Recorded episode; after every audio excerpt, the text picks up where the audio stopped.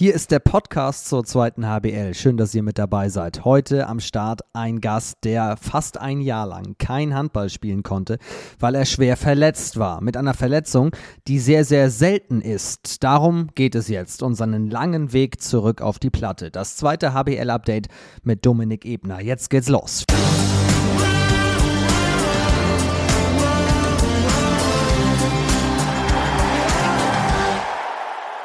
Hier ist das zweite HBL-Update mit Dominik Ebner vom TUS in Lübeck. Schön, dass ihr wieder eingeschaltet habt. Freue mich sehr auf diese sehr spannende, sehr spezielle Folge. Für mich ist gerade Mittwochabend, wenn ihr das hier hört, ist der Spieltag in der zweiten HBL schon wieder rum. Es war ja englische Woche. Ich kann mir jetzt hier gerade beim Bearbeiten des Podcasts nebenbei die ganzen Spiele anschauen. Unter anderem schaue ich mir gerade das Spiel vom TUS in Lübeck in Essen an. Dominik Ebner spielt auch mit und damit sind wir schon beim Thema.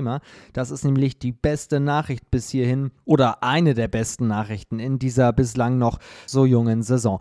Am Dienstag habe ich mich mit Dominik Lange unterhalten über seine Verletzung. Es ist eine sehr spezielle Folge geworden, das habe ich im Intro eben schon gesagt weil wir eben nicht nur ein bisschen über seine Leidenszeit sprechen, weil er uns mitnimmt in diese Zeit. Ein Jahr lang war er draußen, das Ganze passierte im Mühlenkreis-Derby, ausgerechnet in diesem so besonderen Spiel zwischen Lübbecke und Minden. Ich habe mir dazu vieles nochmal durchgelesen habe mir ein paar Highlights nochmal angeschaut, denn was ich noch im Kopf hatte aus dem Oktober 2021 war, Lübbecke gewinnt gegen GWD Minden in der Liquimoli HBL und Ebner verletzte sich. Aber wie genau und wann das der Fall war, das erzählt er uns jetzt noch einmal ausführlich und vor allem, wie dann auch die Wochen danach waren. Das Schöne ist, jetzt hat er sein Comeback gefeiert in der zweiten HBL. Er ist wieder da, er wirft wieder Tore im rechten Rückraum.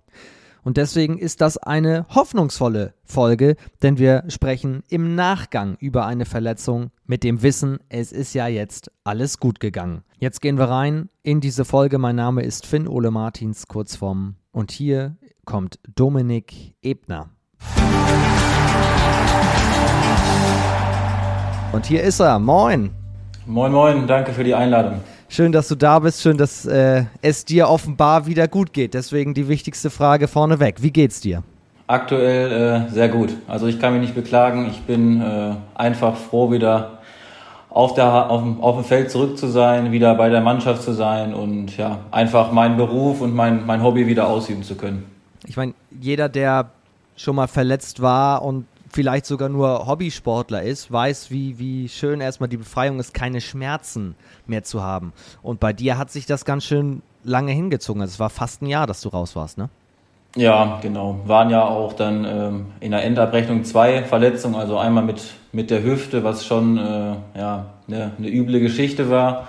Und es halt auch da schon klar war, dass das lange Zeit in Anspruch nimmt. Und ähm, ja, dann gab es halt während der Reha, hatte ich mich noch oder ist eine alte Schulterverletzung quasi wieder aufgebrochen, weshalb ich da halt auch äh, operiert werden musste, was dann so diesen ganzen Reha-Plan auch für die Hüfte ein bisschen wieder quasi zurückgeworfen hat, aufgrund der Tatsache, dass einfach äh, ja, nach der OP halt an irgendwie ein Training nicht zu denken war. Da war halt erstmal wieder Bettruhe angesagt und der Fortschritt, den man sich halt vorher äh, ja, über Monate erarbeitet hat, ist halt wieder ein bisschen verloren gegangen ähm, sodass sich das jetzt ja in, in der Endabrechnung, glaube ich, knapp auf ein Jahr schon belaufen hat, die ganze Geschichte. Also wir sprechen heute über ja, diese schwere Zeit, müssen wir sagen, aber wir sprechen natürlich vorneweg auch über den Saisonstart von euch, über dein Comeback. Du bist jetzt wieder da, du spielst jetzt wieder, endlich. Und wir sprechen natürlich über deine gesamte Karriere und müssen erstmal vorneweg sagen, ich habe ein paar Nachrichten bekommen, ist das nicht dieser Deutsch-Italiener? Da fehlt doch ein O hinten. Ne, wie oft wirst du mit Domenico äh, Ebner von Hannover verwechselt, also rein namenstechnisch jetzt nur? Ähm, mittlerweile nicht mehr so oft. Äh, ich habe allerdings schon mal, äh, schon ein paar Jährchen her, ähm, bei Facebook tatsächlich von Fans Nachrichten bekommen, die mir äh, tatsächlich nach Spielen von äh, meinem Namensvetter äh, zu tollen Paraden gratuliert haben, wo ich dann aber weitergeben musste, dass äh, das hier leider an der falschen Adresse ist und dass die, dass die Glückwünsche da ähm, an eine andere Person gerichtet werden sollten. Ja. Ähm, aber trotzdem eigentlich äh, schon eine ganz lustige, ganz, ganz lustige Nummer so an sich. Also Domenico von Hannover ist Torhüter und hier reden wir nicht über Paraden, wir reden vor allem über Tore und wollen erst einmal wissen, wer ist denn eigentlich Dominik Ebner, wenn er nicht Deutsch-Italiener ist? Wo kommt er eigentlich her? Und wo sind seine handballerischen Steps? Und ihr wisst es, wenn ihr diesen Podcast öfter hört, das ist ein Fall für Simon Baumgarten, unser Radio Baumgarten, unser Intro, unsere Gastvorstellung. 2019 vom TBV Lemgo Lippe zum TUS Nettelstedt Lübbecke gewechselt. Fühlt sich Bodo, wie Dominik Ebner genannt wird, sowohl im rechten Rückraum als auch auf der Rechtsaußenposition pudelwohl. Mehr als 100 Spiele in Liga 1 und über 70 Spiele in Liga 2 stehen aktuell für Bodo als Statistik zu Buche. Aber woher kommt Bodo? Würde nicht Jackpot viel besser passen? Denn in seiner Freizeit sollen auch des Öfteren die Dartpfeile durch die Wohnung fliegen. Aber hat der passionierte Dartspieler auch Fan-Equipment seines Idols Adrian Jackpot Lewis, um seine Doppelquote zu verbessern?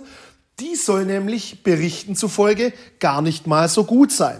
Vor kurzem gab Dominik sein lang ersehntes Comeback in der zweiten Handball-Bundesliga und das nach mehr als einem Jahr Pause.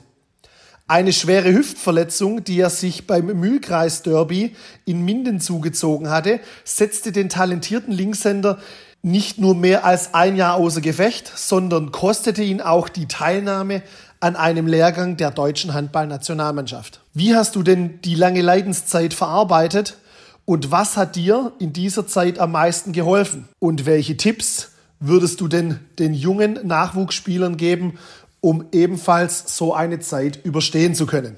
Aber was mich ebenfalls interessieren würde, wenn du nach Geburtstagsfeiern nach Hause gehst, bringst du anscheinend bei deinen Übernachtungen immer wieder nette Gastgeschenke mit nach Hause. So wurde mir berichtet, dass es nach einem Geburtstag ein spezielles Geschenk für den Gastgeber Marian Orlowski gab, bei dem du später übernachtet hast sagt Simon Baumgarten, der ehemalige langjährige Spieler unter anderem von Stuttgart, war ja letzte Saison auch bei Rimpa und jetzt stellt er uns hier im Podcast immer unsere Gäste vor. Stimmt das mit den Gastgeschenken?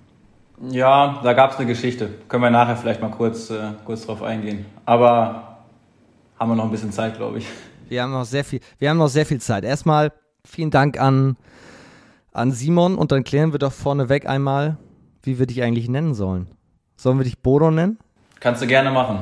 Also äh, ist sowieso seit Jahren, äh, glaube ich, höre ich den Namen gerade im, im, Handballbereich jetzt häufiger als meinen eigentlichen Vornamen. Äh, deswegen können wir gerne dabei bleiben. Versuche mir das gerade herzuleiten. Also DO gibt es ja auch in, in Dominik, aber also woher kommt Bodo? Ähm, tatsächlich schon aus, also aus Lemgoer Zeiten. Ähm, das war, als ich, glaube ich, als B-Jugendlicher oder vielleicht erstes Jahr A-Jugend das erste Training bei der zweiten Mannschaft damals gemacht habe, musste ich mich vorstellen und dann hat einer meinen Nachnamen falsch verstanden und hat nicht Ebner, sondern Ilkner verstanden. Und dann gab es mal einen Fußballer, frühere Zeit, Bodo Ilkner und dann hieß es direkt, ja, ist jetzt Bodo und ab dem Zeitpunkt war die Legende geboren. Das ist ja crazy. Okay, auch von Ebner zu Ilkner ist, naja gut, okay, wenn man nicht richtig hinhört. Naja, deswegen. Dann hatte ich so leicht, leicht einen weg ab der Zeit. ja, da, aber wenn wir schon bei der Zeit kurz sind, also du kommst aus der, aus der Ecke, du bist aber nicht in Lemgo geboren, sondern in Lage, was von der Lage her in der Nähe ist, oder? Genau, also geboren in Detmold, das ist aber alles, äh, sage ich mal, im 15 Minuten Umkreis. Äh, und mein Elternhaus ist in Lage, das ist auch so 20 Minuten von Lemgo entfernt ähm, da dann halt die ersten handballerischen Schritte vor Ort gemacht und dann zum zweiten Jahr in der C-Jugend äh, nach Lemgo gewechselt und dann da eigentlich die gesamten Jugendmannschaften durchlaufen und dann über die, über die zweite Mannschaft halt bis zu den Profis. Also richtiger Ostwestfale. Absolut, durch und durch. Mit wem hast du in der Jugend zusammengespielt? Vom Aktu von denen, die aktuell noch da sind, Luki Zerbe, ich werde keinen vergessen. Dann auch, wenn wir in der zweiten Liga bleiben, mit äh, Valentin Schmidt, äh, längere Zeit in der Jugend, also auch noch zu Lagenser Zeiten tatsächlich, also der kommt auch bei uns aus der Stadt. Ähm, jetzt noch, wer, also mit dem ich nicht gespielt habe, aber Finn Hangstein, Den hattest du ja auch schon mal zu Gast. Äh, ist ebenfalls auch, unsere Familien kennen sich auch gut und kommt ebenfalls aus, aus Lage. Und den kennen wir auch aus, ja, aus früheren Zeiten. Genau, Finn Hangstein, der jetzt in Eisenach da alles, alles zerschießt. Der hat ja auch über, über seine Zeit hier in Lemgo gesprochen, hat da auch erzählt, ähm, dass er, wie war das noch, mit seinem Papa, glaube ich, immer zusammen gekocht hat, wenn die Familien sich kennen, hat Finn Hangstein schon mal seine neuen Kochkünste, die er jetzt in Eisenach alleine erproben muss, bei euch vorgeführt? Oder muss das noch kommen? Leider noch nicht, aber äh, ich warte auf eine Einladung. Hoffentlich kommt die bald. Liebe Grüße an dieser Stelle. Also, du kommst aus, aus der Ecke, wenn man dort aufwächst. Ich meine, viele Handballvereine sind in der näheren Umgebung. Für welchen Handballverein schlug dann damals dein Herz? War das schon immer Lemgo? Ja, das war also gerade auf, aufgrund der Nähe, äh, früher immer Lemgo, ähm, war glaube ich auch so in der Region schon das, das Aushängeschild sportlich. Ähm, weswegen das halt auch einfach ein Traum gewesen ist, der sich dann in späteren Zeiten halt einfach erfüllt hat. Ne? Weil man war früher oft in der Halle, man hat die Spiele gesehen, man hat irgendwie immer gehofft und fand das cool, wenn man das selbst vielleicht irgendwann mal schaffen könnte. Ähm, und das hat sich dann, glaube ich, so im Jahr oder im Laufe der Jahre in Lemgo immer so ein, ein Step, Step näher entwickelt, dass vielleicht wirklich irgendwann mal die Möglichkeit besteht, dass man da selbst auf der Platte steht. Und ähm, ja, so glaube ich, den Weg, den ich in Lemgo gemacht habe, das, da bin ich sehr, sehr, sehr stolz drauf und ähm, auch einfach eine, eine, eine coole Zeit gewesen dort. Wann bist du oder wann hat sich der Traum erfüllt? Wann bist du zum ersten Mal in die Herrenmannschaft gekommen? Genau vom Datum kann ich dir das gar nicht sagen, aber das war im Laufe, im Laufe der A-Jugend, wo man so, wie alt ist man, 17, 17 18, äh, wo man dann auch die, die ersten Male mit der Bundesligamannschaft trainiert hat. Äh, wenn da irgendwie ein bisschen Not am Mann war oder die noch ein, ein zwei Leute von den Jüngeren brauchten. Ähm, ja, und dann, wie gesagt, von diesen Trainingseinheiten, die dann halt im Laufe der Zeit immer, immer mehr wurden, äh, so dass wir dann da waren immer so ein paar mit, äh, mit Walle Schmidt, Joscha Ritterbach damals noch, die, ähm, mit denen wir halt dann häufig, sage ich mal, von der A-Jugend bei den Profis dann schon mittrainieren durften.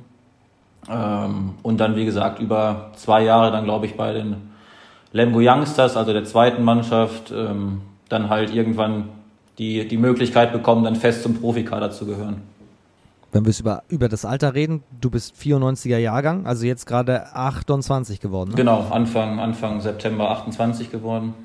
An welche Bundesligaspiele denkst du gerne zurück? Weil wenn ich an Ebner denke und Lemgo, kommen mir zum Beispiel, natürlich auch weil ich hier im, im Norden lebe, an gute Ergebnisse gegen den THW Kiel sofort in den Sinn. Da sah ihr irgendwie sehr oft gut aus.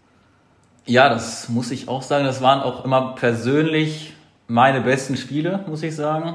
Ähm, also natürlich, ähm, was, oder das Spiel, was am meisten hängen geblieben ist, war, glaube ich, waren irgendwie Ostern 2017, meine ich.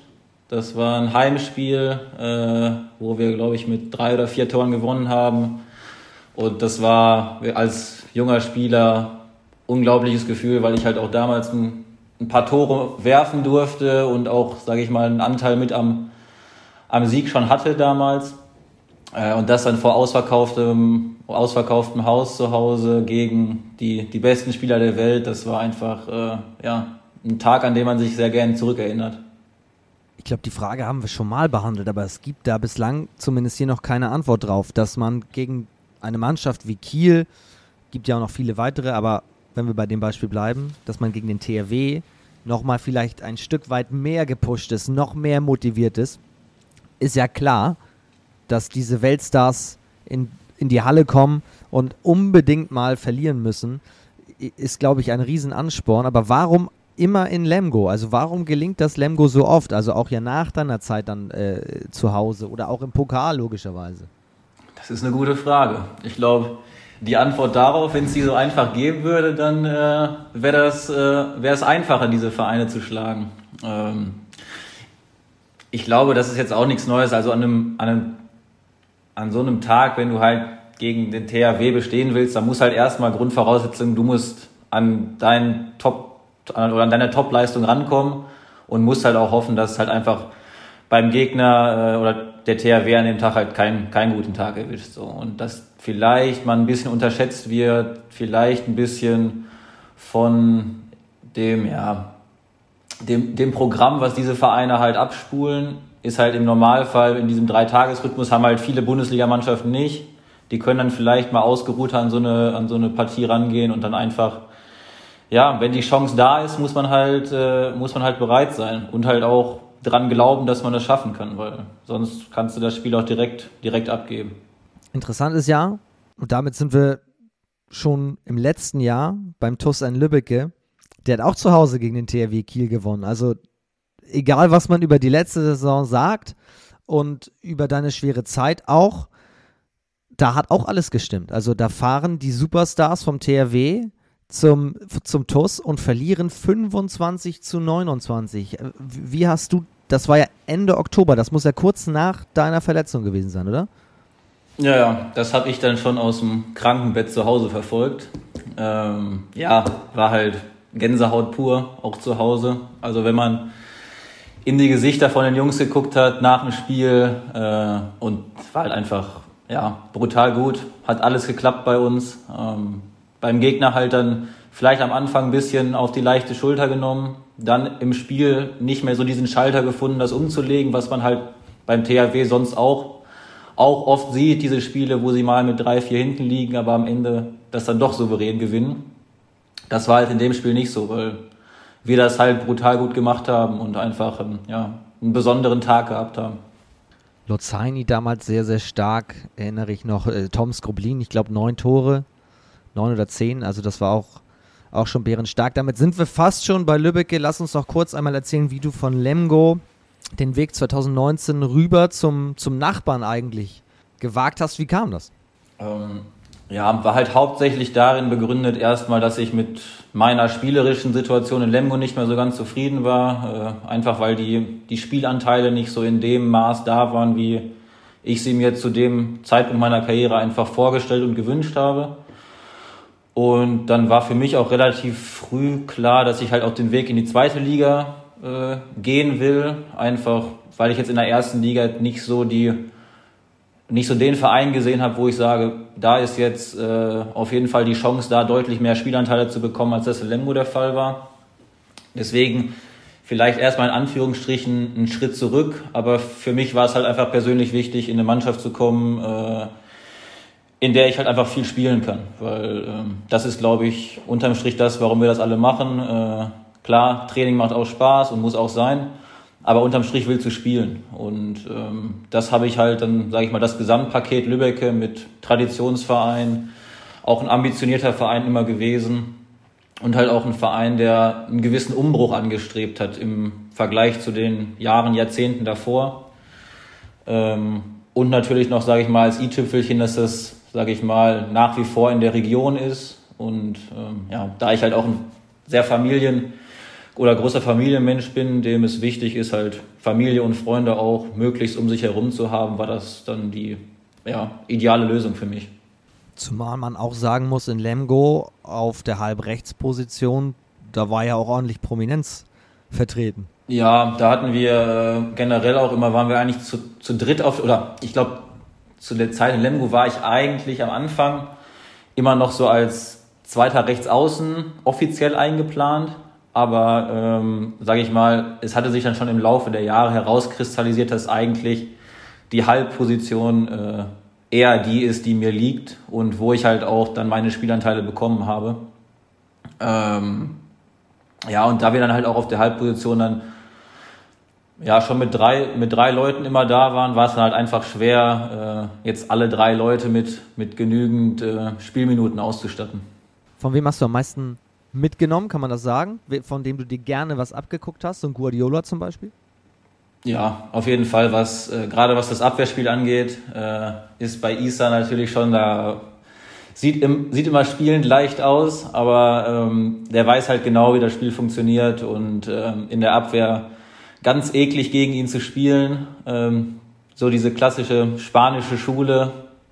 Ähm, ich glaube, keinen Spieler gesehen, der so viele Bälle irgendwie abfängt oder, ähm, oder blockt auch, wenn man seinen Bruder sieht, glaube ich, letztes Jahr auch wieder irgendwie in den Top 3 der meist meist geblockten und meiste Steals. Also das ist schon, ähm, schon beeindruckend zu sehen und da konnte man sich natürlich jeden Tag im Training sehr, sehr viel abschauen. Ich wollte gerade sagen, ist das eigentlich auch im Training so? Klingt jetzt sehr klischeehaft, aber Spanier gelten ja immer als heißblütig. Äh, das im Training auf jeden Fall, also nicht so extrem wie im Spiel. Wobei man auch sagen muss, wenn man Isa halt abseits des Platzes kennt, ist wirklich der herzensliebste Mensch, den es gibt. Ähm, aber auf dem Feld ähm, tut halt alles dafür, um zu gewinnen. Und wenn er sich da halt mal ungerecht behandelt fühlt, dann kann das auch mal ein bisschen, ein bisschen übler aussehen für den, für den neutralen Betrachter. Wer ist eigentlich jetzt bei euch in der Mannschaft in Lübbecke der heißblütigste? Der heißblütigste? Das ist eine gute Frage. Ja, Yannick Dreger am Kreis, glaube ich, äh, der kann auch schon mal guten Zeichen setzen. Generell unsere Kreisläufer. Ähm, aber jetzt glaube ich, dass wir so den einen haben, der da irgendwie ein bisschen über die Stränge schlägt, haben wir, glaube ich, haben wir, glaube ich, nicht. Das hält sich, das hält sich ganz gut die Waage. Was ist denn mit Tin Kontretz? Ja, auf jeden Fall äh, sehr temperamentvoll. Also vielleicht, vielleicht tun wir ihn sogar auf die Eins. liebe Grüße, liebe Grüße. Wir sind damit jetzt schon in Lübbecke und korrigiere mich, aber wenn wir so über die Anfangszeit bis hin jetzt auch Richtung äh, zur, zur letzten Saison, als die losging, sprechen, äh, in, der, in der ersten Liga dann, du hast dich da immer besser reingefunden und die angedachte Verantwortung dann auch übernommen. Also auch deswegen war die Verletzung im Herbst 21 so bitter, weil ich den Eindruck hatte, jetzt, jetzt ist er da, jetzt ist der Schalter umgelegt.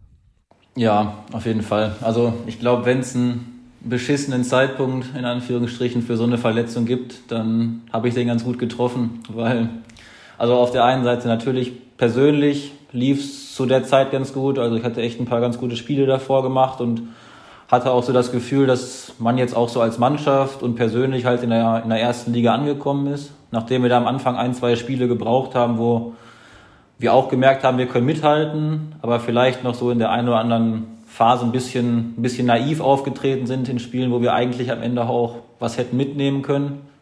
Kann mich da noch ganz gut an ein Spiel erinnern in Melsung. Das war, glaube ich, zwei Wochen davor, wo wir auch zwei, drei Minuten vor Schluss führen wir, glaube ich, mit einem, haben Ballbesitz und so eine Situation, wo du sagst, da musst du mindestens einen Punkt mitnehmen.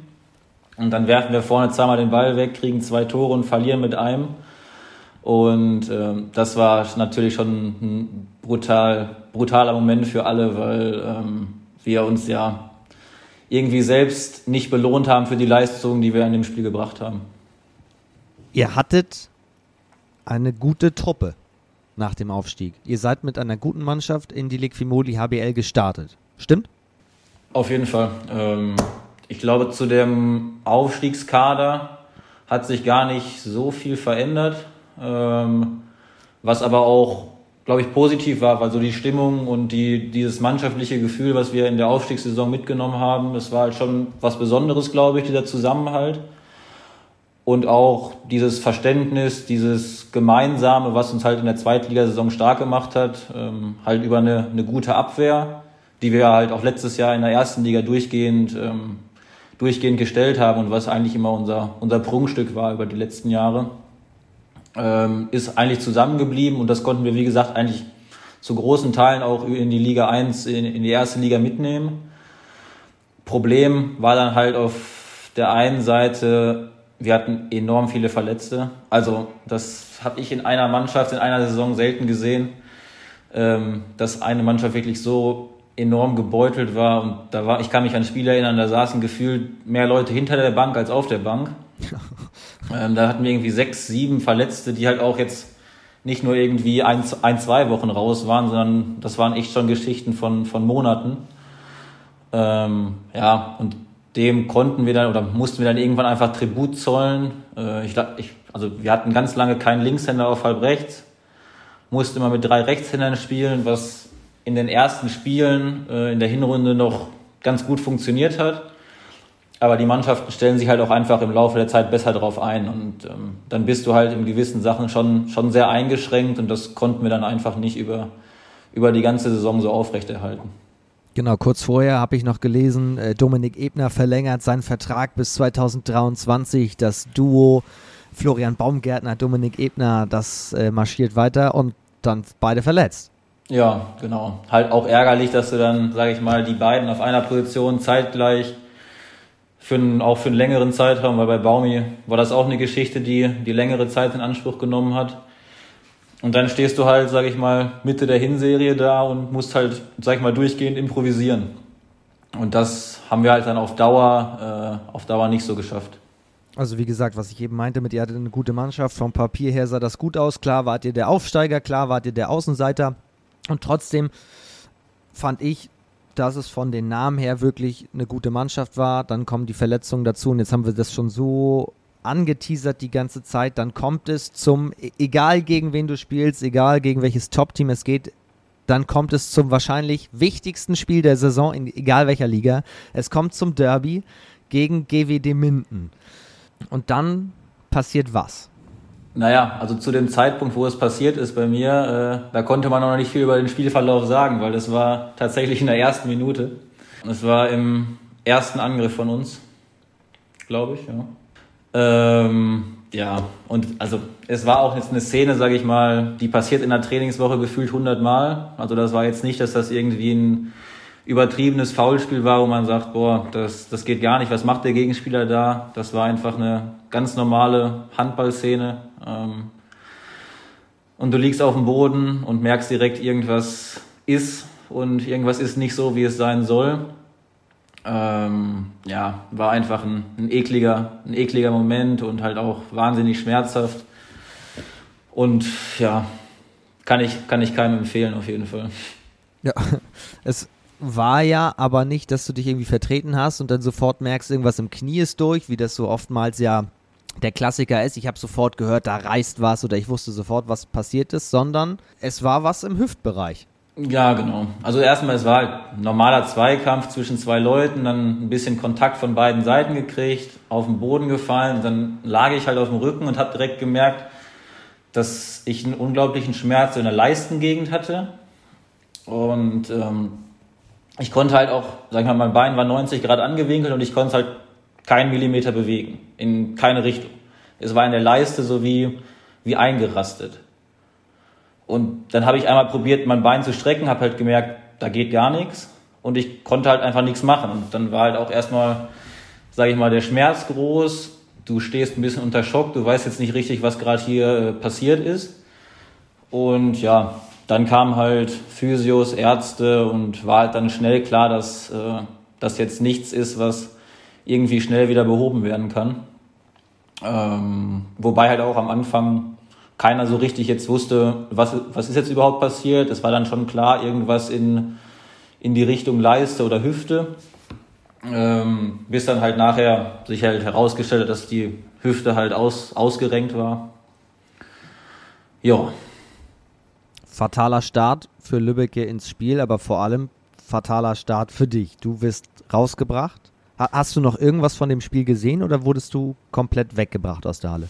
Nee, erstmal lag ich, also vom Spiel mitbekommen nichts mehr. Ähm, ich lag dann irgendwo auf den, in den Katakomben auf der, auf der Trage und dann haben wir, oder war dann halt die Erstversorgung von den Sanitätern vor Ort ähm, und dann halt kam relativ schnell der Krankenwagen und ich wurde dann auch noch in der Halle unter Narkose gesetzt, weil das halt von den Schmerzen dann halt auch irgendwann nicht mehr so, nicht mehr so schön war. Ähm, ja, wie gesagt, in der Halle unter Narkose und dann halt ins, ins Krankenhaus gebracht worden, wo dann die, die weiteren Schritte unternommen wurden. Währenddessen hat Lübbecke das super gemacht, hat gegen GWD auch gewonnen. Was bedeutet, Ganz kurzer Exkurs. Ein Derby-Sieg für Lübbecke gegen GWD Minden. Mir wird immer wieder erzählt, ja, so wie früher, so ist es nicht mehr, aber das ist doch immer noch etwas Besonderes. Ja, auf jeden Fall.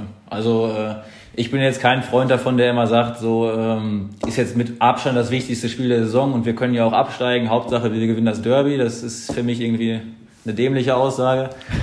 ähm, aber nein, das ist eines, glaube ich, der mitältesten Derby, Derbys im Handballsport. Ähm, sehr nah zusammen, Fanlager mögen sich jetzt nicht wirklich. Und ähm, natürlich ist, ist ein besonderes Spiel. Das merkst du auch in, in der Woche davor, in der Vorbereitung, wenn man mit den Leuten vor Ort spricht, mit den Fans. die das halt schon ein paar, paar Jährchen länger mitgemacht haben als man selbst auch. Ähm, und du merkst einfach diese Tradition auf, auf beiden Seiten. Und dass es einfach ein, ein, ein Spiel ist, was enorm Spaß macht, wo halt dann nochmal die paar Prozent mehr an, äh, ja, an Energie, an Willen da sind. Und ähm, ja, war jetzt aber, glaube ich, kein Spiel, was irgendwie was unfair gewesen ist. Das war alles, alles im Rahmen und, glaube ich, war ein, ein guter sportlicher Wettkampf. Zur Handballstadt Lübbecke und dem Kreis kommen wir nachher noch, aber das war ja genau die Zeit. Ihr gewinnt gegen Minden. So ein Derby-Sieg kann dann aber immer auch noch pushen. Und wenn du im Abstiegskampf bist, dir nochmal mehr Selbstbewusstsein geben, dann gewinnt ihr noch kurz darauf gegen den THW. Das war ein Zeitpunkt, wo Handball Deutschland gesagt hat, okay, der Mannschaft ist der Klassenerhalt auf jeden Fall zuzutrauen. Und du hattest komplett andere Sorgen. Ja, absolut. Also ähm, da war ich ja mit den Gedanken äh, eher ein bisschen bei mir in der Zeit.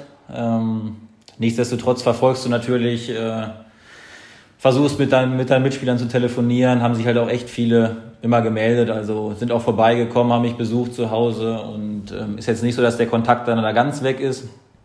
Aber nichtsdestotrotz bist du halt nicht mehr, nicht mehr im täglichen Training. Du hast diese Gespräche, die du täglich hast, nicht mehr so in dem Maß und ähm, hast dann eher so ein bisschen oder bist mit dir, mit dir selbst am Kämpfen, dass du da nicht äh, völlig am Verzweifeln bist zu Hause und dass du erstmal dein Leben wieder so ein bisschen in die richtige Spur bringst.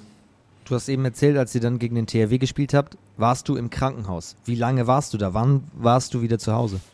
Ähm, also im Kranken, ich war gar nicht so lange im Krankenhaus. Es waren fünf, sechs Tage. Dann war die ähm, quasi die Bedingung, dass ich nach Hause kann, weil die im Krankenhaus auch nichts mehr machen konnten, dass ich halt äh, so ein Krankenbett für zu Hause kriege. Weil das, ja, das große Manko bei der Verletzung ist, ähm, ich musste sechs Wochen nur liegen. Also ich durfte, weil ich meine Hüfte quasi nicht beugen durfte. Ähm, oder sag ich mal, im Laufe dieser sechs Wochen konntest du das nach, nach und nach steigern, irgendwie von 30 Grad auf 60 Grad und dann irgendwann wieder 90 Grad. Sprich, du durftest auch nicht, oder ich konnte auch nicht sitzen, was sich äh, ja eher suboptimal anhört und halt auch tatsächlich sich so angefühlt hat, weil wenn du wirklich weißt, jetzt sechs Wochen auch nur auf dem Rücken, weil nach rechts und links drehen war halt auch nicht dran zu denken.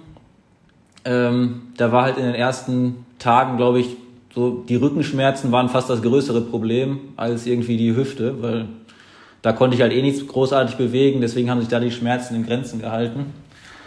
Aber dieses durchgehende Liegen, äh, ja, ist im Nachhinein ein Rätsel, wie man das sechs Wochen ausgehalten hat.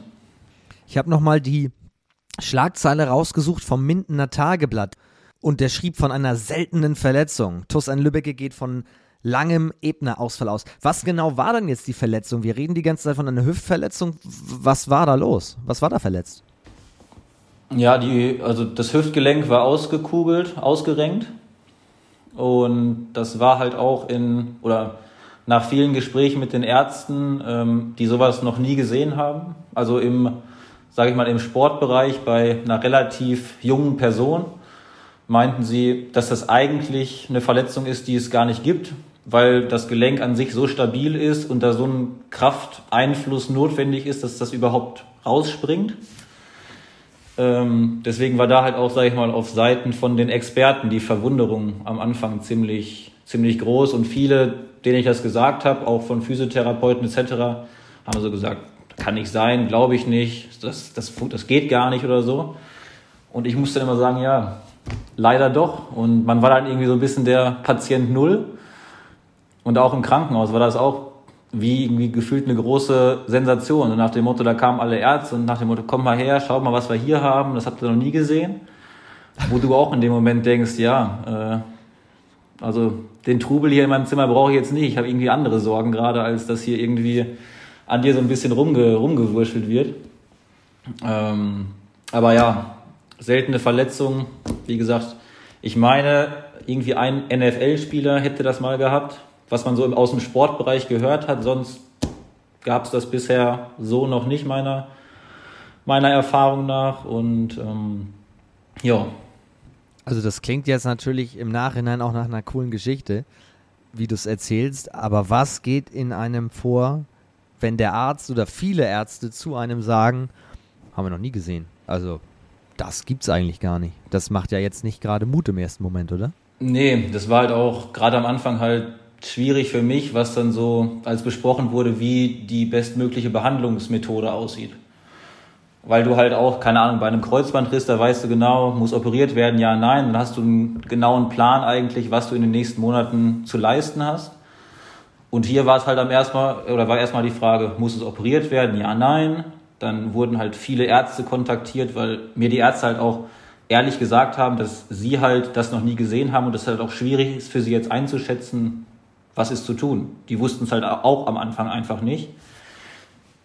Und ähm, ja, dann war halt unter, sage ich mal, Hinzuziehung von, von auch ein paar Hüftspezialisten deutschlandweit, ähm, die sich dann alle die, die Bilder zumindest angeguckt haben, was sowohl Röntgen als auch die MRT-Bilder.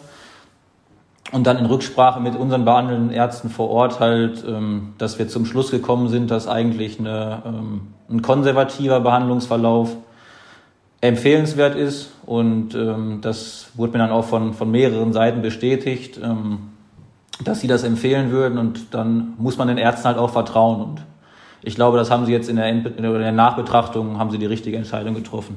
Was ist eine konservative Behandlungsmethode? Also halt auf jeden Fall keine, keine OP.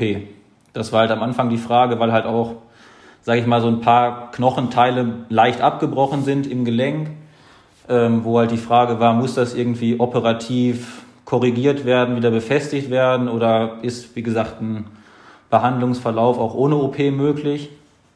Weil da halt auch schon die, die Aussage der Ärzte war, dass halt eine OP an der Hüfte schon eine, ein riesengroßer Eingriff ist, wo halt auch Sachen schief gehen können. Und deswegen war es für mich eigentlich gut zu hören, dass, sage ich mal, alle, alle Ärzte, die irgendwie in den Fall involviert waren, zu einer Behandlungsmethode ohne, ohne OP geraten haben. Dann kommst du nach Hause, liegst, also liegst komplett, sagst du ja, 24 Stunden am Tag, rund um die Uhr. Wie übersteht man diese Zeit? Rückenschmerzen ist das eine und ich sag's immer wieder, inflationär, aber der Kopf ist das andere Problem. Ja, also so ein Tag kann dann schon mal ziemlich lang werden. Ähm, ich hatte jetzt den Vorteil, also ich war ähm, habe nochmal mein altes Kinderzimmer bei meinen Eltern herrichten lassen. Ähm, einfach aufgrund der Tatsache, meine Freundin, mit der ich hier zusammen wohne, ist halt auch normal am Arbeiten und ähm, ich brauchte halt bei jedem Handgriff, bei jedem, wenn ich mal aufstehen konnte kurz, brauchtest du halt immer eine helfende Hand. Also ich konnte quasi nichts alleine machen. Und zu Hause war halt der Vorteil, meine Großeltern wohnen direkt gegen, äh, gegenüber Mama und Papa waren dann, haben sich ein bisschen abgewechselt und ähm, so dass eigentlich immer einer irgendwie in unmittelbarer Umgebung war, eigentlich, falls irgendwie ein Problem aufgetreten ist oder ich halt irgendwie Hilfe brauchte. Ähm, deswegen hatte ich da zumindest immer irgendwie meine Familie um mich herum, mit der man sich halt auch mal unterhalten konnte oder irgendwie ein paar Spiele spielen konnte, irgendwas, um ein bisschen sich die Zeit zu vertreiben. Unfassbar. Wie, wie lange warst du dann zu Hause? Ähm, also im Bett musste ich, glaube ich, so sechseinhalb, sieben Wochen. Und danach war ich dann wieder so weit, eigentlich auf Krücken flexibel, dass wir dann wieder ähm, zu uns nach Hause in die Wohnung gegangen sind. Dann war ich auch ein bisschen, bisschen selbstständiger wieder. Brauchte jetzt keine 24-7 Betreuung von irgendwem. Ähm, und dann fing halt auch eigentlich direkt so die, die Reha-Maßnahmen an, wo ich dann halt schon immer auch feste Tagespunkte hatte und äh, jetzt nicht den ganzen Tag im Bett lag und irgendwie gehofft habe, dass es wieder dunkel wird.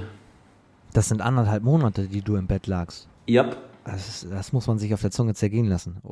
Anderthalb Monate keine Bewegung, da, da, da baut ja auch der Körper Muskeln ab. Ja, im, im ersten Moment dachte ich tatsächlich, ähm, weil für meine Oma war es natürlich äh, irgendwie der Jackpot, Enkelkind wieder zu Hause, gekocht ohne Ende, da kamen die Mahlzeiten gefühlt im Zwei-Stunden-Takt da irgendwie rüber. ähm, da dachte ich nicht, dass sie hier nach anderthalb Monaten äh, das Zuhause mit so einem dicken Bauch verlässt. Ähm, tatsächlich dann irgendwann mal auf die Waage gestellt nach drei, vier Wochen und einen Schreck gekriegt, als da irgendwie fast acht, neun Kilo, glaube ich, äh, weniger waren als vorher. Ähm, ja, du merkst halt einfach alles Mögliche. Also Muskulatur an den Beinen, danach, wenn du, also ich konnte wirklich kaum zwei, drei Minuten stehen auf Krücken, weil da fingen die Beine irgendwie an zu zittern, so. Und du warst es halt gar nicht mehr gewohnt, dich irgendwie selbstständig fortzubewegen. Ähm, das war schon, war schon verrückt am Anfang. Und hat in diesen sechs bis sieben Wochen die Hüfte sich gut entwickeln können? Ja, also du hast da schon Fortschritte gemerkt. Ähm, von wirklich am Anfang, dass eigentlich gar nichts ging. Da konntest, also ich konnte auch mein Bein nicht richtig anwinkeln. Es ging eigentlich gar nichts. Du lagst da wie ein, wie ein Brett im Bett und ähm, konntest dich weder nach rechts noch nach links drehen. Ähm, das ist ja fast wie gelähmt. Ja, also weit davon entfernt war es die ersten Tage auf jeden Fall nicht. Ähm, ja, und im Laufe der Zeit hast du schon gemerkt, dass du dich dann mal ein bisschen besser bewegen kannst. Du kannst mal auch beim Schlafen dich auf die rechte Seite legen, auf die linke Seite, was dann zu dem Zeitpunkt schon äh, ja, das beste Gefühl des Tages war. Ähm, einfach mal irgendwie in eine andere Position zu kommen und auch den Rücken ein bisschen, ein bisschen entlasten zu können. Und dann war der Fortschritt war schon da. Also, dass man sich dann irgendwann wieder leicht irgendwie mal auf eine Bettkante setzen konnte. Klingt jetzt irgendwie erstmal relativ unspektakulär, aber war in dem Moment halt waren halt die Fortschritte, die so in den ersten Wochen zu erzielen waren. Und dann kommst du endlich raus, auch wenn es Hotel Oma und Hotel Mama, Papa und so weiter war. Aber du kommst endlich raus und kannst ein bisschen selbstständiger sein, hast du erzählt. Was war so das große Highlight, so das erste Mal wieder selber Kaffee kochen oder mal in die Küche gehen? Ja, es waren Kleinigkeiten. Alleine mal wieder irgendwie selbstständig äh, aufs Klo zu gehen, zum Beispiel. Was halt vorher über wochenlang nicht, nicht wirklich möglich war. Da brauchst du immer einen, der dir aus dem Bett hilft, Treppe hoch, Treppe runter irgendwie. Da auf, auf der Toilette gab es oder brauchte ich so eine, so eine Toilettenerhöhung quasi, weil ich halt nicht so tief mich hinsetzen durfte und konnte. Dass du dann quasi da so halb, halb standest, was halt auch keinem zu empfehlen ist. Ähm, und dann solche alltäglichen Sachen oder auch Duschen oder sowas, das halt wieder selbstständig machen zu können und so ein bisschen zu merken, der Körper kommt wieder so zurück, das waren schon am Anfang die, die besten Momente. Stimmt, ist ja alles ein Thema. Plötzlich ist alles ein Thema. Auch, auch der Klogang. Wahnsinn. Aber wir kommen zu den positiveren Dingen. Du gehst Richtung Reha. Das heißt, es war die Zeit der Fortschritte angesagt. Genau. Also ab, wie, gesagt, diesen sieben Wochen Bettzeit. Danach halt direkt mit Reha-Maßnahmen angefangen. Ähm, auch wenn da jetzt, sage ich mal, so im Trainingsbereich am Anfang natürlich warst du sehr eingeschränkt, konntest, musstest halt auch wieder, sag ich mal, ähm, quasi lernen, wieder zu gehen, weil am Anfang auch, sage ich mal, nach ähm, oder als du diese, in diese Zeit kamst, wo du halt auf Krücken gehen konntest, war trotzdem die Belastung des rechten Beins quasi nicht vorhanden. Musstest du langsam steigern und als du dann wieder in diese Phase kamst, wo du halt mehr und mehr auftreten durftest, hast du halt schon gemerkt, du, puh, Du bist hier irgendwie gefühlt drei Monate nicht aufgetreten. Und äh, an einen runden, normalen Gang war halt irgendwie nicht zu denken. Und das war dann halt so Step by Step. Langsam wieder äh, das Steigern. Ähm, ja, wie gesagt, und in der Reha halt dann nochmal mit Behandlungsmaßnahmen und dann halt nach und nach dieses, auch das Krafttraining wieder gesteigert, je nachdem, wie halt die Belastung möglich war. In der Reha ist man mit sich selbst beschäftigt und, und muss da irgendwie selbst durchkommen und hoffen, dass es keine großen Rückschläge gibt. Jetzt haben wir aber eben schon gesagt, ihr hattet verdammt viele Verletzte in dieser Zeit, auch wenn es unterschiedliche Verletzungen war, waren. Konntet ihr ein bisschen euch gegenseitig aufbauen, euch gegenseitig Mut zusprechen? Ja, also ich glaube, unterm Strich, wie gesagt, ist jeder, was das angeht, schon für sich selbst verantwortlich ein bisschen und auch auf sich selbst gestellt.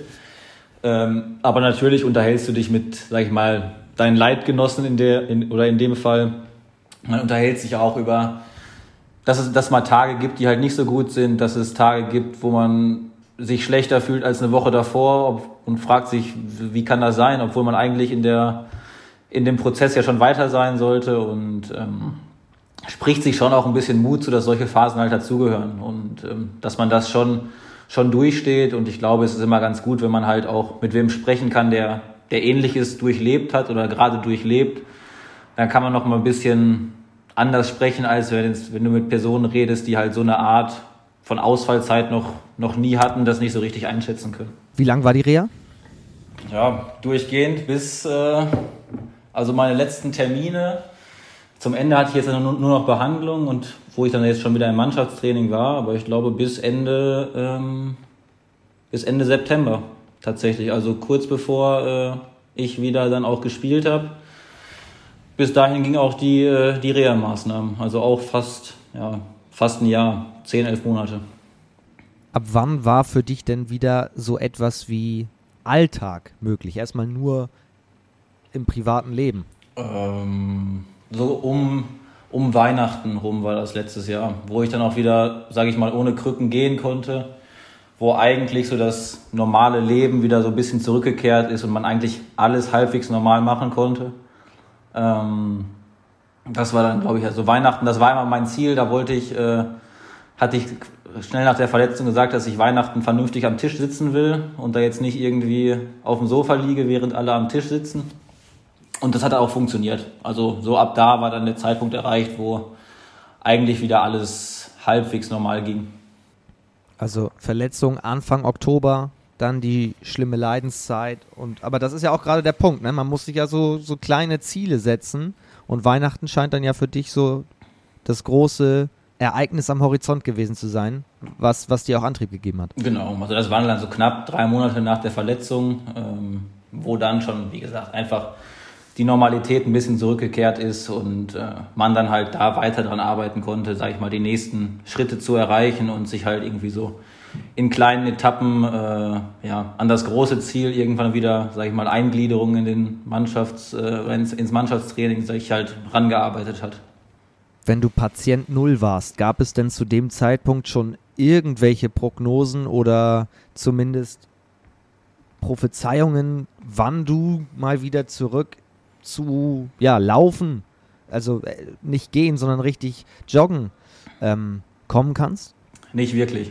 Also das war auch ähm, gerade zu Beginn der Reha-Zeit einfach ja, aufgrund der fehlenden äh, Informationen von anderen Patienten, die eventuell vielleicht mal sowas gehabt haben. Es war halt viel probieren einfach. Also ich, ich hatte irgendwann, sage ich mal, die Freigabe, dass ich eigentlich alles machen kann, was halt so schmerzmäßig zulässig ist oder wo der Körper halt gut drauf reagiert. Und dann war es eigentlich ein tägliches Probieren. Also, was kannst du heute machen? Fühlt sich's gut an, macht man's? Denkt man so, oh, tut weh, dann lässt man es vielleicht noch und wartet eine Woche. Und das war einfach, ja, relativ äh, unkonventionell, gerade in der Anfangszeit und ähm, musste einfach viel, viel ausprobieren und ähm, ja, viel testen. Wann warst du schmerzfrei? Komplett? Das ist eine gute Frage. Das ist so lange noch gar nicht her, ehrlich gesagt. Also ähm, vor zwei, drei Monaten, würde ich sagen. Also ich merke es auch, sag ich mal, ich kann nach wie vor, merke ich, dass halt irgendwas gewesen ist. So ist es nicht. Also ähm, du merkst ja schon in gewissen Aktionen, dass sich halt, sage ich mal, die, sage ich mal, die Seite oder so alles, was so die Hüfte auf der rechten Seite angeht, dass halt bei so manchen Bewegungen es sich anders anfühlt als auf der anderen Seite. Aber jetzt nicht so, dass, dass ich sage, mega schmerzhaft, sondern einfach so ein bisschen, wenn du in den Körper reinhör, äh, reinhorchst, dass halt gewisse Unterschiede zwischen links und rechts ähm, nach wie vor auch zu spüren sind. Aber du musst ja Vertrauen haben. Du kannst ja nicht wieder in ein Zweitligaspiel gehen, ohne zu sagen, ich werfe mich in jeden Zweikampf rein, als wäre nie was gewesen. Nee, genau. Deswegen ähm, habe ich jetzt auch, bevor ich jetzt wieder in den Spielbetrieb gegangen bin, schon auch äh, fünf, sechs Wochen voll mittrainiert ähm, weil du halt einfach, was du meintest, du musst deinem Körper 100 oder zu 100 Prozent vertrauen, bevor du halt ins Spiel gehst, weil da ist halt die Intensität schon nochmal eine andere als im Training und im Training war es dann halt auch am Anfang so, du hast dich langsam rangetastet von irgendwie keinem Körperkontakt, so ein bisschen eher so der Dummy, der mal einen Ball weiterspielt, aber der nicht wirklich angefasst wird, ähm, zu halt dem, dass du halt auch im Training wieder ein, ein, vollwertiges Mitglied bist und halt auch von deinen Mitspielern so behandelt wirst. Da war es am Anfang auch so. Da hieß es vielleicht mal, ah, Ebner kommt, vielleicht ein bisschen, ein bisschen weniger, nicht, dass hier noch was passiert, so nach dem Motto. Das muss sich halt auch im, Zeit, äh, im Laufe der Zeit entwickeln, dass du da wieder hundertprozentig auch wahrgenommen wirst und halt auch angepackt wirst, weil da holst du dir die Sicherheit, dass du dann halt auch nachher ähm, im Spiel dazu bereit bist. Jetzt können wir hier ganz gemütlich darüber sprechen, weil es das Happy End gegeben hat und du wieder dabei bist. Gab es auch die Momente, in denen du gezweifelt hast, ob du überhaupt jemals wieder Handball spielen kannst? Ähm, ja, also gerade am Anfang ähm, weiß ich nur, also das war tatsächlich direkt nachdem das passiert ist.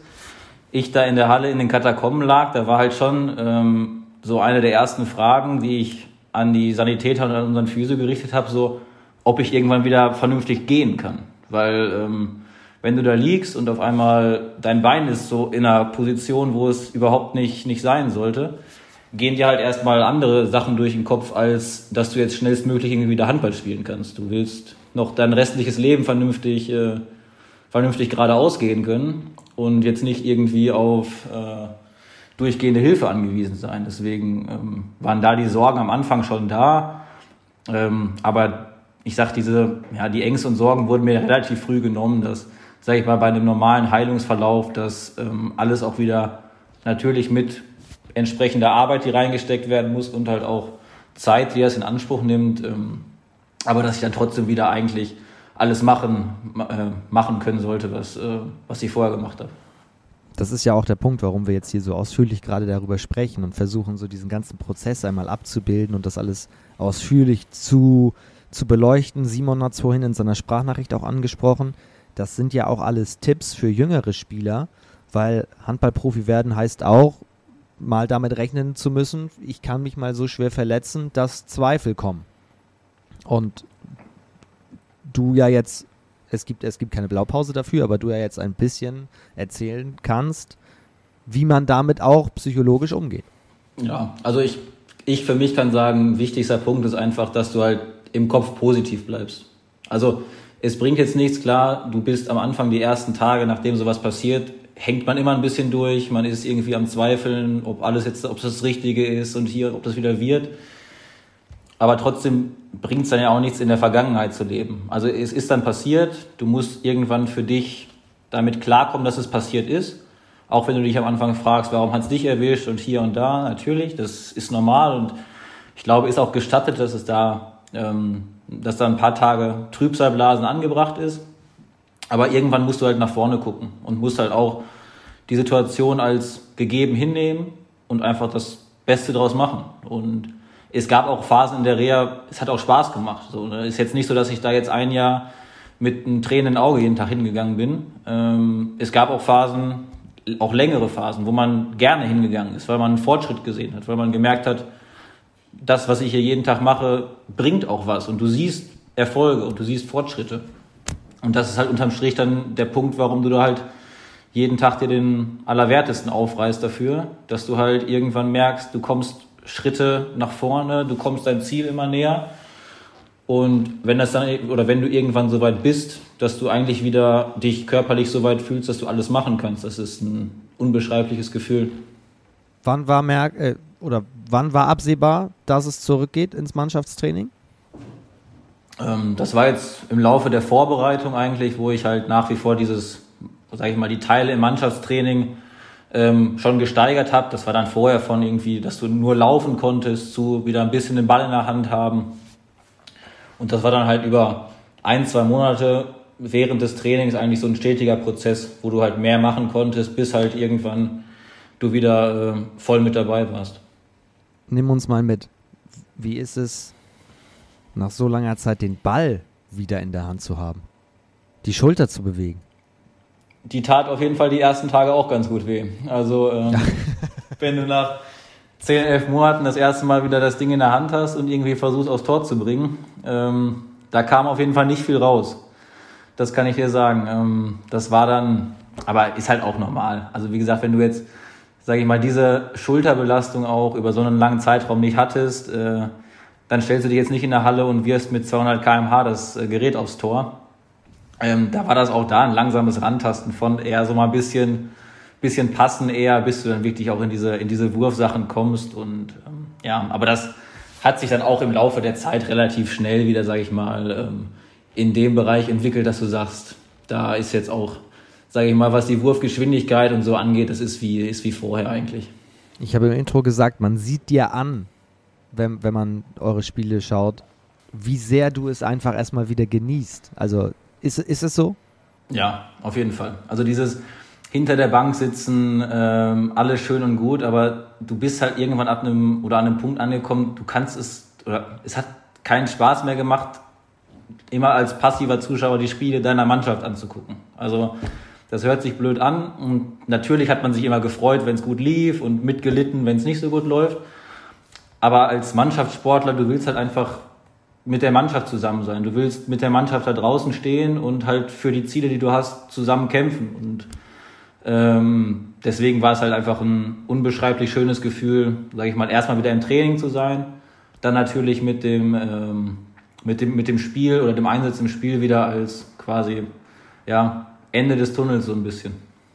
Und dann wurdest du am vierten Spieltag der Harzkulist der Woche weil du gegen den HCL Florenz Dresden wieder reinkamst und direkt auch mal, das könnt ihr auf Instagram euch nochmal anschauen, äh, direkt mit dem ersten Wurf, glaube ich, sogar das Tor getroffen hast, ne? Ja, genau. Also ähm, das war halt, sage ich mal, so als, als Einstand wieder als Comeback, glaube ich, hätten wir oder hätte ich mir das persönlich auch nicht, nicht schöner vorstellen können. Wir haben, haben das Spiel gewonnen. Das Spiel war zu der Zeit, wo ich dann reinkam, auch, äh, auch schon entschieden. Das war aber auch vorher so kommuniziert, sage ich mal, dass wenn es jetzt unentschieden gestanden hätte, wäre ich sehr wahrscheinlich jetzt nicht reingekommen ins Spiel, weil du dich schon auch noch mal ein bisschen dran gewöhnen solltest und das dann in solchen Phasen, dann, wie es in dem Spiel war, schon einfacher war.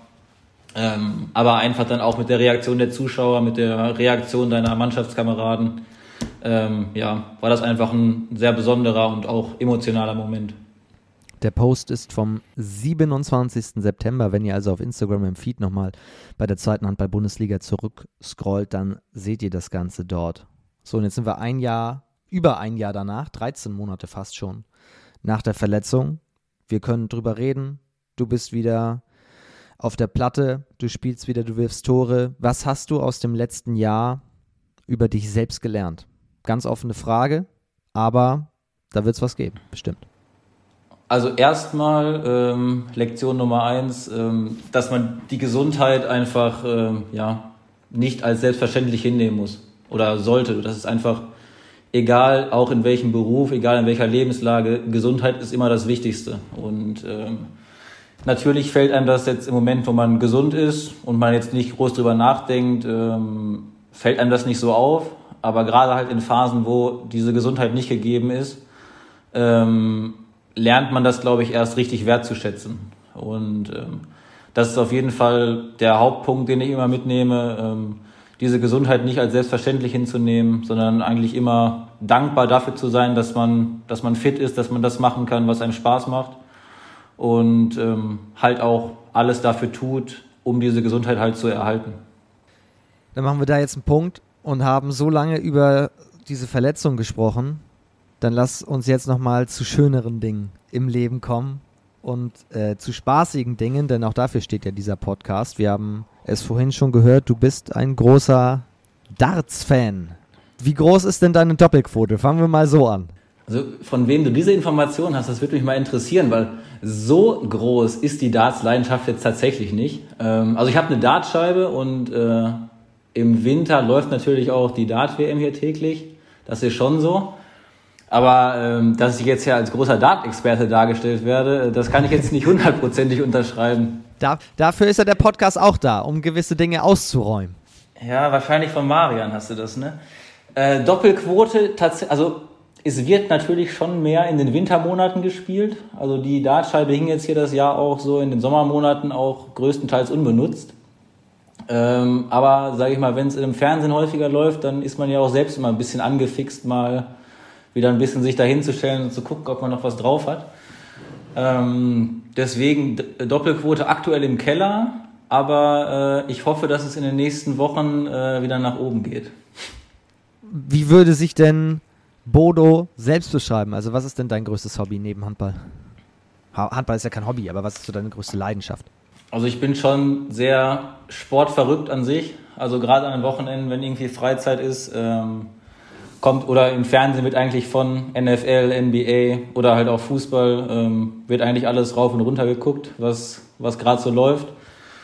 Und sonst habe ich halt einfach auch, ähm, sage ich mal, wohnorttechnisch den, den großen Vorteil halt sowohl Freunde aus Schulzeiten als und meine Familie einfach nah bei mir zu haben und äh, deswegen wird da eigentlich in der Freizeit sehr viel ähm, mit denen unternommen und auch Familie von meiner Freundin ist hier in der Umgebung. Ähm, wir kommen von hier und das ist, glaube ich, jetzt auch in der Handball- oder Sportszene ja generell nicht so üblich, dass man äh, quasi sein, seine ganze Karriere bisher relativ wohnorts oder ja, nah an dem Wohnort seiner Freundin und Familie hat. Und ähm, ich genieße das einfach und das wird halt auch dementsprechend dann genutzt. Dann ziehe ich die Frage vom Ende des Podcasts jetzt schon mal an diese Stelle, weil ich natürlich auch fragen möchte, wenn du dich jetzt wieder auf Handball konzentrieren kannst und endlich willst und auch sollst, geht es ja auch um die Frage, wie geht es denn für dich weiter? Also kannst du dir vorstellen, deine ganze Handballkarriere in der Region noch zu bleiben oder was soll da eigentlich noch kommen? Wir haben es vorhin gehört, du warst sogar mal zum Lehrgang eingeladen vom, vom DAB. Also du warst ja entgegengesetzt deiner Doppelquote. Also es, de, deine Karriere geht ja nach oben. Ähm, ja, also schwierige Frage. Vorstellen kann ich mir das definitiv. Also ähm, ich habe bisher ja, wie gesagt, ähm, habe ich eigentlich nur Lemgo und Lübbecke bisher gesehen. Ähm, zwei Vereine, in denen ich mich sehr, sehr wohl gefühlt habe und nach wie vor auch tue. Was in der Zukunft passiert, kann ich jetzt noch nicht hundertprozentig sagen. Ähm, oder Stand jetzt fühle ich mich im Verein sehr wohl. Ich fühle auch die, die Wertschätzung von, vom ganzen Umfeld. Und auch, was man nochmal betonen muss, auch während der Verletzungszeit war das ähm, ein, sehr, ein sehr guter Umgang. Also das war nicht so, dass dir irgendwie Druck gemacht wurde, möglichst schnell wieder da zu sein. Da wurde dir die Zeit gegeben, einfach die du brauchst, um dich wieder wohlzufühlen. Das ist, glaube ich, auch nicht so hundertprozentig selbstverständlich. Das ist auf jeden Fall nochmal, glaube ich, ein großes, großes Dankeschön wert. Und was in der Zukunft kommt, das werden wir sehen. Für mich war es jetzt erstmal wichtig, wieder auf der Platte zu stehen, wieder zu zeigen, ähm, dass man es noch kann, dass man nicht alles verlernt hat im Laufe der Zeit. Und ähm, ja, da geht es jetzt einfach weiter darum, weiterhin Sicherheit zu bekommen, weiterhin in diese mannschaftsbezogenen Dinge zu, involviert zu werden, weil du halt schon merkst, so auch die, die Absprache mit den Nebenleuten, die ist jetzt nach so langer Zeit nicht in dem Maß da, wie wenn du durchgehend mit, mit ihnen zusammengespielt hättest. Und ich will einfach mir und meinem Körper noch Zeit geben, da jetzt weiter in diese Rolle reinzuwachsen und einfach ähm, ja, hoffentlich wieder auf das Niveau zu kommen, was ich vor meiner Verletzung hatte. Das Schöne ist ja, wir können jetzt einfach wieder über Handball sprechen und über die eigentlich vor so einem Hintergrund unwichtigen Dinge, aber im Handball ist es dann, wenn man gesund ist, ja doch nicht so unwichtig, wo man in der Tabelle steht und Lübbecke steht ziemlich gut da. Wenn wir mal auf die Auf- und Abstiegtabelle ohne Motor Saporosche schauen, seid ihr Vierter nach acht Spielen, einen Zähler hinter den Aufstiegsrängen. Was ist denn Lübbecke zuzutrauen mit wieder einem, ich wiederhole mich, von den Namen her außerordentlich guten Kader? Also ich glaube schon, wenn wir ähm, natürlich gesund bleiben, wenn wir ähm, uns weiter verbessern, weil das müssen wir definitiv. Da war jetzt gerade am Saisonstart so manches Ergebnis, klar, die, die Punktausbeute ist ganz gut, aber ich glaube, von den Leistungen in den Spielen ähm, haben wir noch großes Steigerungspotenzial. Ähm, glaube ich schon, dass wir in der Liga eine gute Rolle spielen können. Und ähm, ich bin jetzt kein großer Freund, irgendwelche, irgendwelche großen Kampfansagen zu machen. Wir müssen erstmal unsere, unsere Hausaufgaben erfüllen. Und ähm, die zweite Liga ist, glaube ich, generell, wenn man das die letzten Jahre verfolgt hat, ähm, ziemlich verrückt. Also da guckt man jede Woche auf die Ergebnisse und denkt so, wie kann das jetzt schon wieder sein, dass irgendwie, weiß ich nicht, Konstanz zu Hause wieder irgendwie einen von oben schlägt oder keine Ahnung was. Viele Mannschaften sehr heimstark, ähm, eigentlich kaum zu prognostizieren, wie da die Partien ausgehen. Ähm, nichtsdestotrotz glaube ich, wenn wir halt unsere Leistung bringen, wenn wir uns weiter verbessern, dass wir auf jeden Fall schon in der, ja, im oberen, in der, oder in den Top 5, 6 äh, auf jeden Fall ähm, dabei sein sollten. Ich piekst dich trotzdem einmal an und frage, wer könnte oben auf den ersten beiden Rängen landen? Wer hat da das Potenzial zu? Welche drei, vier Mannschaften vielleicht?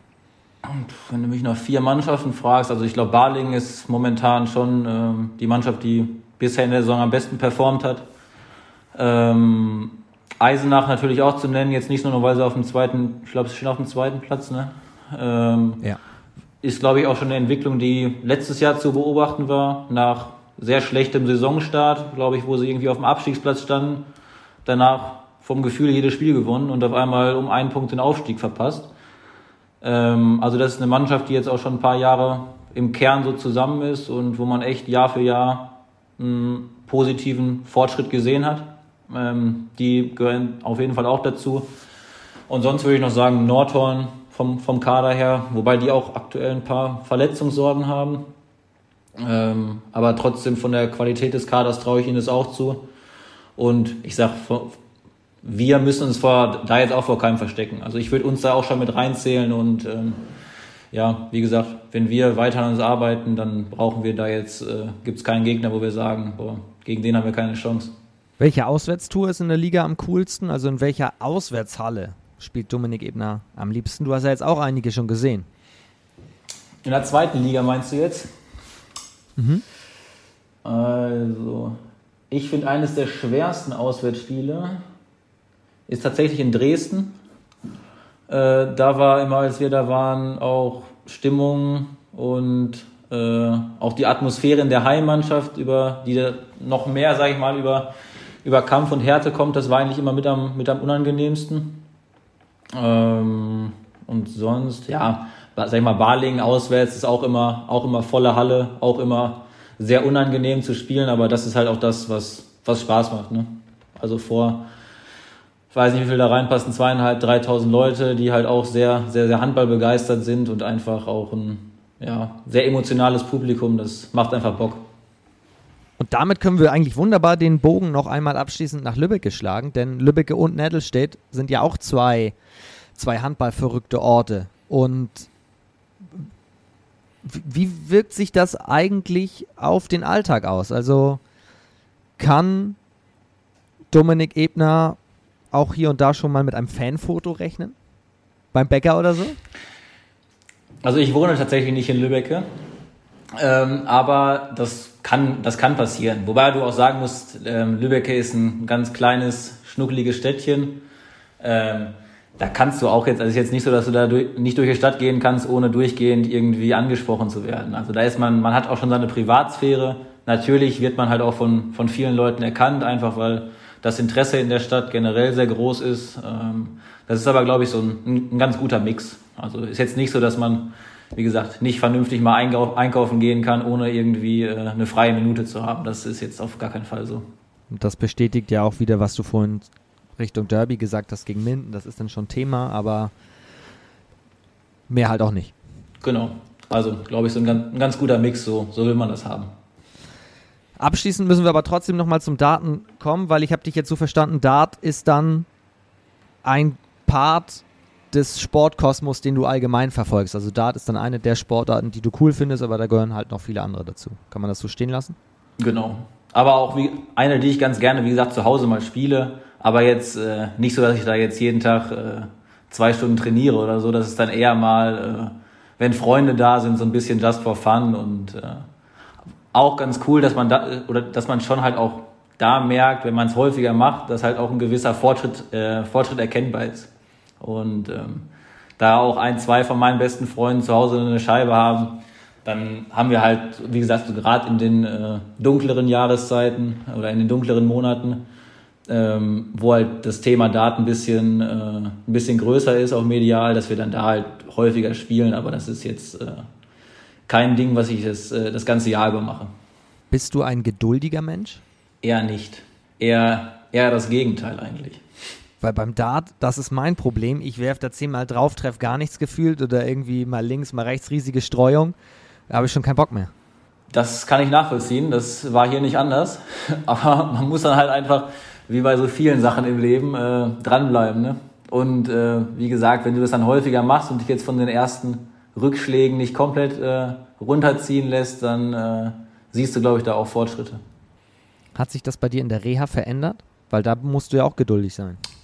Ja, auf jeden Fall. Ähm, Gerade, äh, sage ich mal, in diesen Phasen, wo du dich eigentlich auf einem ganz guten Weg siehst und dann wieder Tage kommen, wo Schmerzen größer sind, wo du irgendwelche Sachen, die du vielleicht vor zwei Wochen schon schmerzfrei ausüben konntest, auf einmal nicht mehr so möglich sind, ohne ersichtlichen Grund ähm, sind das schon die Momente, wo du halt einfach ja, vom Kopf klar bleiben musst und auch darauf vertrauen musst, dass die Leute, mit denen du zusammenarbeitest, ob das jetzt Physiotherapeuten, Ärzte sind, dass die halt auch wissen, was sie machen, ähm, denen Vertrauen schenken und ähm, ja, einfach dranbleiben und äh, dich nicht von dem Weg abbringen lassen.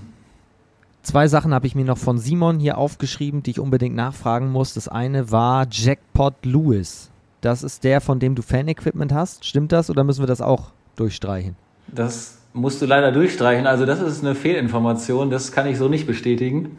Ich finde den ganz lustig so beim Zugucken, äh, aber äh, von Fan-Equipment bin ich da leider weit entfernt. Es gibt die schöne Anekdote von Jan Asmuth. Mir ist gerade entfallen, mit wem er da mal vor Ort war. Ich meine mit Nico Kiebert. Ist ja auch egal. Auf jeden Fall, Jan Asmuth war mal vor Ort in London und hatte ein schönes Wochenende da im Pelli. Ist das auch noch ein Ziel von dir oder warst du vielleicht sogar schon da? Äh, ich war noch nicht da. Wir hatten das Thema im Freundeskreis tatsächlich schon ein paar Mal, äh, weil das ja auf den Bildern auch immer ganz, äh, ganz amüsant aussieht. Ähm, geplant ist es noch nicht, aber äh, ich würde jetzt auch nicht sagen, dass ich da in meinem restlichen Leben gar nicht mehr aufkreuzen werde. Also ich könnte mir das schon vorstellen. Von irgendwem muss Simon Baumgarten ja die Information mit Jackpot Lewis haben. Vielleicht hast du vorhin schon gemutmaßt von Marian Orlowski. Da werden wir ihn zu nochmal befragen. Auf jeden Fall fiel der Name ja vorhin und damit sind wir jetzt am Schluss in einem anderen Zusammenhang in Sachen Gastgeschenken. Welches Gastgeschenk hast du mal zu einer Übernachtung bei Marian Orlowski mitgebracht? Äh, tatsächlich war das, wir waren in Lübeck, äh, da hatte von einem Mitspieler die Freundin, hat äh, groß Geburtstag gefeiert. Und äh, wie gesagt, da ich und meine Freundin äh, haben uns dann bei ihm die Nacht eingenistet, weil wir halt in, äh, also nicht in Lübeck wohnen, sondern ein bisschen außerhalb. Und dann gab es auf dieser Feier zum Ende hin noch ein ganz leckeres Buffet mit Chicken Wings, Pommes, alles Mögliche. Und wir hatten dann zum Ende der Veranstaltung noch ein bisschen Hunger und haben dann noch ein bisschen was gegessen. Und ähm, sage ich mal, Marians Wohnung war dann auch fußläufig erreichbar von da. Und dann habe ich äh, nach vielleicht einem Bier zu viel, habe ich die ganze äh, Platte mit den Chicken Wings einfach mitgenommen, weil, ähm, weil der Hunger irgendwie noch nicht gestillt war. Und ähm, das hält Marian mir jetzt nach wie vor noch vor, weil auch am nächsten Tag dann diese Platte vermisst wurde von der von der Gastgeberin und die erst nicht auffindbar war. Ähm, aber ich glaube, wir haben sie dann am nächsten Tag, äh, nachdem sich dann herausgestellt hat, wo sie ist und wer sie mitgenommen hat, äh, haben wir sie dann trotzdem noch an die tatsächliche Besitzerin zurückgegeben. Also ist das Geschenk jetzt nicht bei Marian geblieben, sondern war nur vorübergehend für die Nacht. Dann habt ihr die, die komplette Platte dann noch leer gegessen? Naja, ich glaube, äh, leer gegessen nicht. Äh, da waren dann wahrscheinlich in dem Moment, waren dann die Augen größer als tatsächlich der Hunger. Ähm, aber ja, in dem Moment ähm, war ich, glaube ich, nicht mehr so klar im Kopf, dass äh, dann auch eine rationale Entscheidung getroffen werden konnte. Aber nett von dir, also dass du auch über äh, Marians Hungerbedürfnis natürlich nachdenkst und ihm dann noch ein bisschen was zu essen mitbringst. Also kann man machen. Ja, auch für den nächsten Tag, das genau. kennen wir ja auch, dass dann nach so einem äh, nach so einem Feierabend dann äh, so ein paar fettige Essenssachen ja auch nicht so, nicht so schlecht sind. Und dann dachte ich, äh, wenn er uns schon irgendwie äh, einen Platz in seinem Wohnzimmer anbietet, dann kann ich mich wenigstens mit ein bisschen leckerem Essen revanchieren. Die Kater Pizza war früher, heute sind es die Kater Chicken Wings, also insofern. Ich kann es nur empfehlen, also wer es ausprobieren will, feuerfrei. Sagt Dominik Ebner, dem ich ganz herzlich Danke sage für diese sehr spannende, intensive Folge, auch sehr wichtige Folge, glaube ich. Da waren einige Geschichten drin, die natürlich auch Mut machen sollen, aber die man keinem wünscht. Und wir freuen uns erstmal, dass du es alles gut überstanden hast und wieder Tore wirst in der zweiten HBL. Vielen Dank dir. Dafür nicht, sehr gerne. Alles Gute und ja, vor allem bleib gesund. Das ist das Wichtigste. Kann ich auch noch mal allen sagen. Also schätzt es wert. Äh, Gesundheit ist das A und O und ähm, bleibt gesund und munter. Und mit diesen positiven Gedanken und Worten gehen wir jetzt raus in den nächsten Spieltag. Habt ein schönes Wochenende, bleibt auch ihr gesund und dann hören wir uns nächste Woche mit der Update-Folge wieder. Liebe Grüße und bis dahin. Und tschüss.